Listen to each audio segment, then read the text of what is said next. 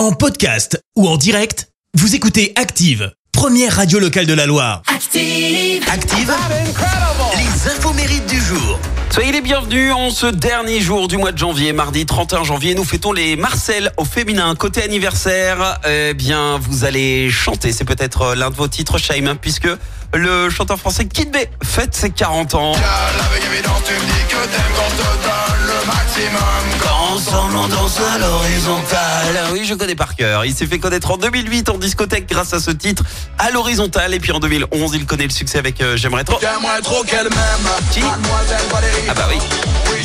Il a sorti 9 albums, obtenu 6 disques de platine et en 2019, il a fait une énorme révélation sur euh, sa vie privée puisque alors que tout le monde le pensait célibataire, il avouait être en couple depuis l'âge de 21 ans.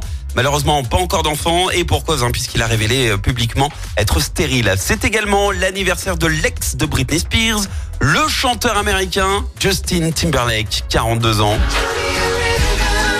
À 12 ans, il a fait partie du Mickey Mouse Club aux côtés de Britney et Christina Aguilera.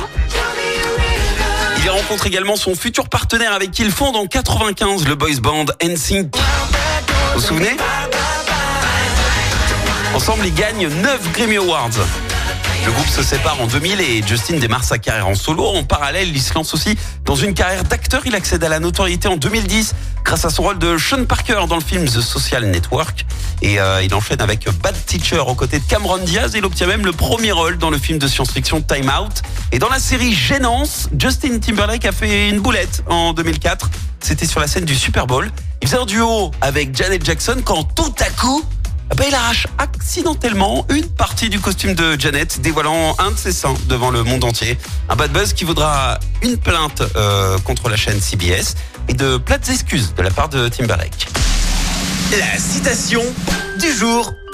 Ce matin, je vous ai choisi la citation du romancier français Tristan Bernard. Écoutez, la question n'est pas de travailler, c'est de faire croire aux autres qu'on travaille. Merci, vous avez écouté Active Radio, la première radio locale de la Loire. Active.